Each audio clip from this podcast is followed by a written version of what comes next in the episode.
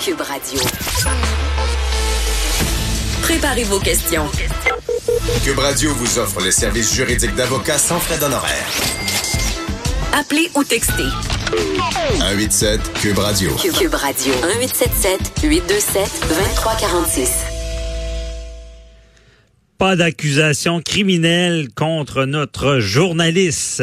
Il n'y a eu aucune accusation criminelle qui, qui seront portées contre Michael Nguyen, Journal de Montréal, euh, dont l'ordinateur a été saisi par la police. Bon, ma voix, ma voix bouge un peu.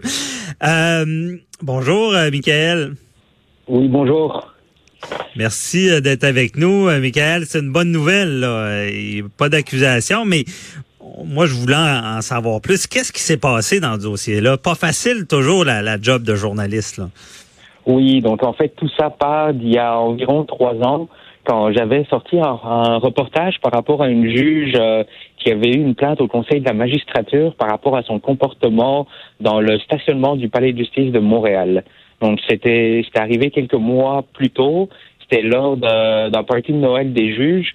Il y a une porte de garage qui fonctionnait pas quand elle, elle voulait sortir et elle s'était un petit peu désorganisée. On la voyait sur des bandes vidéo, c'est insulter des, des constables, gesticuler. Donc tout ça avait découlé avec une plainte. J'avais sorti un reportage et le conseil de la magistrature avait porté plainte à la police en disant que j'avais obtenu les de façon euh, illégale euh, les bandes vidéo. Donc euh, j'ai été perquisitionné quelques mois plus tard et ça s'est finalement terminé il y a quelques jours avec l'annonce qu'il n'y aurait pas d'accusation criminelle. OK. Donc, euh, Michael, con- combien de temps ça a duré? Combien de temps tu as eu l'épée de Démoclès? Donc ça a duré trois ans environ. Trois ans. Trois ans. Deux ans et demi du moment que j'ai été, mon ordinateur a été saisi. Ça a été long. Ça a par moments été difficile, mais heureusement, j'avais énormément de soutien, dont celui de mes patrons et de tout Québécois. OK. Mais, je veux dire, tout ce temps-là, on, a un stress. Je veux dire, on pense que notre vie pourrait changer. C'est certain que, de mon point de vue, à mes yeux, c'était certain que c'était la seule issue possible. Donc, je voyais pas comment je pouvais être accusé Mhm. parce que j'avais tout fait dans les règles de l'art et j'avais commis aucun acte criminel. Mais malgré tout, c'est certain que quand on voit la police débarquer, saisir notre équipement, on se pose des questions après. Et si, et si, et si? Donc, on Mhm. réfléchit énormément. Il y a un stress inhérent qui fait que ben, on dort moins bien, on y pense énormément. Je me dis, si je suis accusé, c'est quoi qui va se passer après? Puis heureusement, on n'est pas rendu là. Non, c'est ça, heureusement. Mais euh, sauf que une fois, comment ça s'est passé là? Parce que la police, on, on- on reçoit un appel ou la police débarque une journée puis on, on est pris par surprise, par, par surprise? Donc, euh, on est pris un petit peu par surprise parce que je peux très bien comprendre les policiers s'ils devaient annoncer à l'avance chez qui ils perquisitionneraient. Je suis certain que certains criminels, les trafiquants de drogue, ils prendraient la poudre d'escampette assez rapidement Mhm. avant que la police débarque. Donc, euh, il y a toujours un certain effet de surprise si on s'y attend pas. Et on fait juste encaisser le coup. Heureusement, rapidement, les, les avocats arrivent, ça a été mis sous scellé. On est allé à la cour pour essayer de casser les mandats de perquisition. Ça n'a pas fonctionné. Éventuellement, j'ai quand même pu euh, caviarder certaines parties de mon ordinateur. Parce que c'est certain que la priorité dans tout ça, pour un journaliste, c'est de protéger ses sources.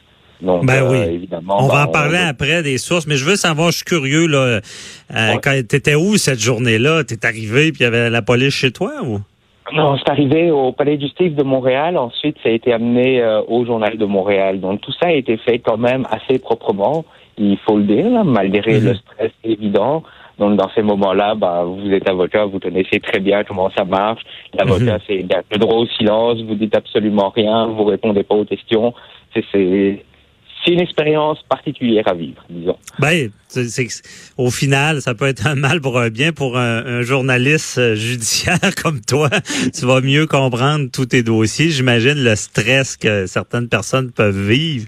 Mais euh, Ça, ça donne une perspective intéressante. ouais, j'imagine. Et par- là, les, les avocats ils disent parlez pas, mais on a le goût de parler. On a le goût de s'expliquer. hein. Oui, ça c'est certain, mais en même temps, on se dit, les avocats, ils sont là pour toi, pour protéger leurs clients. Donc, s'il me dit, tu parles pas, tu réponds pas, je suis mieux de l'écouter, je pense. Puis je pense que vous serez d'accord avec moi. ben, on aime toujours que nos clients respectent ça parce que, Michael, ben, tu connais un peu le jeu. Là. Souvent, nous, c'est un, c'est le fléau des avocats. Si on dit ne parle pas, tu seras pas moins accusé, plus accusé parle pas, je dirais pas le vrai mot, ferme ta bip, OK? Et euh, malheureusement, on voit on voit toujours des déclarations telle heure, telle heure, parce que les policiers jouent au, bon cop, euh, euh, bad cop, là. Et effectivement, lorsqu'on se retrouve à un procès, c'est il y a des procès difficiles et la plupart du temps, ça vient des déclarations qui ont été faites avant, quand notre client ne nous a pas écouté. Donc, tu as été un, bon client discipliné. Euh, mais je veux dire, tu es quelqu'un de connu aussi. Là. Euh, on va en parler tantôt avec Richard Thibault, là, la gestion d'une crise. Tu es quelqu'un de connu. Ça n'a pas dû être évident non plus quand ça tombe. Ça, il a fallu que tu gères avec tes patrons, les personnes que tu connais. Ben, c'est certain qu'on s'y attend jamais. Donc, il y a l'effet de surprise qui arrive, mhm. puis là, on se demande c'est quoi qui est arrivé? Nous, les journalistes, on est plutôt habitués à écrire sur quelqu'un, et là, de mhm. savoir que quelqu'un va écrire sur nous, c'est sûr qu'on est on n'est pas habitué, puis on comprend un peu quand on écrit sur du monde, des fois il stresse, il se demande c'est quoi qui va sortir, comment est-ce que ça va être écrit? Fait que j'étais de l'autre côté de la barrière, ouais. j'ai pu voir euh, c'est quoi être le sujet d'un reportage. Et il y a, oui, il y a un certain stress, mais c'est intéressant professionnellement parce qu'après, quand j'écris sur les gens, ben, c'est plus facile de comprendre comment eux ils sentent. Oui. C'est vraiment, c'est vraiment une expérience de plus qu'on veut peut-être pas avoir, mais de plus. on s'entend que c'est pas trop euh, méchant, mais c'est, c'est, ça nous fait voir que votre travail est pas toujours facile. Oh, Michael, je pense qu'on te perd. Oh, on a perdu la ligne. Joanie! Euh, OK, mais, Michael, je pense qu'on t'a récupéré, là. Est-ce que tu m'entends? Ah, il n'y a pas de problème. Bon, il n'y a pas de problème. C'est ça, je disais, pour un journaliste, là, c'est vraiment une expérience, bon, qu'on voudrait peut-être pas, mais par la suite, euh, ça va nous aider euh, dans notre travail, parce que c'est pas un travail facile que vous avez, là. C'est ça. Puis l'important, je me dis, c'est d'informer le public sur des choses d'intérêt public qui les intéressent aussi. Donc mhm. c'est toujours ma c'est toujours ma préoccupation première quand j'écris un article. Donc de comprendre, d'avoir vécu un petit peu ça, je dirais que ça aide à mieux mettre en relief les causes qui se déroulent devant les tribunaux tous les jours. Mhm. Parce qu'au final, cette vidéo-là était disponible. C'est ce qu'on s'est rendu compte euh, dans le dossier. Là. Donc, qui a toujours été dit, ce que nos avocats avaient expliqué à la Cour, c'est que c'était sur Google, que c'était disponible. Donc, à ce niveau-là, aucun acte criminel n'avait été commis. Mhm. Bon, ok, on comprend bien. Et là, euh, c'est ça, la préoccupation d'un journaliste. on parle de toi, on comprend que c'est stressant, mais un autre stress professionnel, on les sources. C'est très très important pour toi là. C'est ça, c'est la protection des sources, c'était vraiment une préoccupation à chaque instant, parce que c'est certain que la Sûreté du Québec avait saisi l'ordinateur. C'était très ciblé ce qu'ils recherchaient, mais en même temps, en prenant l'ordinateur, ils avaient plein de, un potentiel énorme de documents que je conserve, des jugements et tout ça, incluant mes courriels. Donc, mhm. à la Cour, comme pour Québécois, c'est hyper important la protection des sources. On a un bureau d'enquête pour ça, justement c'était vraiment de, de caviarder l'ordinateur pour bloquer l'accès à certains, certaines parties de l'ordinateur que justement les policiers n'avaient pas à chercher dedans, ils voulaient pas chercher dedans non plus, mais c'était pour assurer que toutes mes sources seraient, seraient en tête en fait. OK. Est-ce que, euh, tu sais, je donne l'exemple des avocats, si on un, un, policier perquisitionne un bureau d'avocat, ben le barreau va pouvoir venir superviser la saisie pour éviter vraiment qu'il n'y ait pas de dommages au secret professionnel dans notre cas. Toi, pour la protection des sources, est-ce qu'il pouvait y avoir une aide d'une l'association journalistique ou? Ben, en fait, ça, a été très vite euh, de concert avec nos avocats pour directement mettre sous scellé euh, le laptop le temps que la juge, euh, qu'une juge puisse trancher sur la légalité ou non du mandat.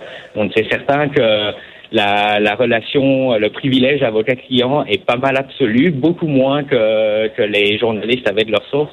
Bon, on a quand même certaines protections, puis il y a une bonne collaboration quand même. Euh, le, le, respect des sources journalistiques existe quand même, puis ça, ça a été très rassurant.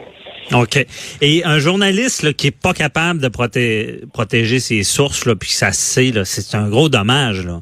Qu'est-ce qui arrive? Oui, ça, c'est une bonne question. On le voit à la Cour suprême euh, actuellement. Marie-Maude Denis de Radio-Canada est devant la mhm. Cour suprême, attend d'être entendue justement pour qu'on clarifie sur la protection, protection des sources journalistiques, en fait.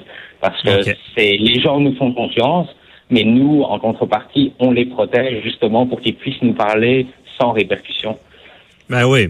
Donc, si, si ça se sait qu'un journaliste n'a pas pu protéger ses sources, ça, va mal. ça va mal, c'est très dommageable. Et c'est bon que tu fasses cette entrevue parce qu'on peut le dire haut et fort. Michael Nguyen a su protéger ses sources au final. Je dirais que pas mal tous les journalistes, on travaille tous très fort là-dessus. Même euh, s'il faut s'il faut faire du lobbyisme pour changer les lois, pour euh, améliorer. D'ailleurs, ça a été fait récemment. C'est on va se battre pour ça parce qu'une société libre et démocratique, c'est une, société où les journalistes peuvent œuvrer et justement expliquer ce qui va pas dans la société. Ben ouais, ben bien dit. Parfait. Hey, rapidement, es-tu au palais? J'entends un peu de bruit. Euh, es-tu au palais du la cour se prépare tranquillement, même si c'est l'été, elle chôme pas parce qu'avec les délais euh, au palais de justice dans le système judiciaire, il faut que ça roule et il faut qu'elle avance la justice malgré tout. Ah ouais, les bouchées d'eau. Justement, on aura le DPCP euh, lundi, le 8, là, qui va nous expliquer comment on prend des bouchées d'eau avec l'arrêt de Jordan. Euh, quel procès tu suis aujourd'hui? Donc euh, aujourd'hui, c'est on va voir les résultats pour la personne qui était accusée de tentative de meurtre sur le prêtre à l'oratoire Saint-Joseph il y a deux ou trois mois environ. Ah, OK. Bon, ça va être intéressant parce que je pense qu'il y a, a peut-être un cas de maladie mentale là-dedans. Oui, donc euh, on devrait avoir plus d'informations à suivre sur le site du journal de Montréal.com. Parfait, on suit ça demain. Merci beaucoup, euh, Michael Nguyen. Je te souhaite une bonne journée au palais. Merci, bonne journée. Bye bye.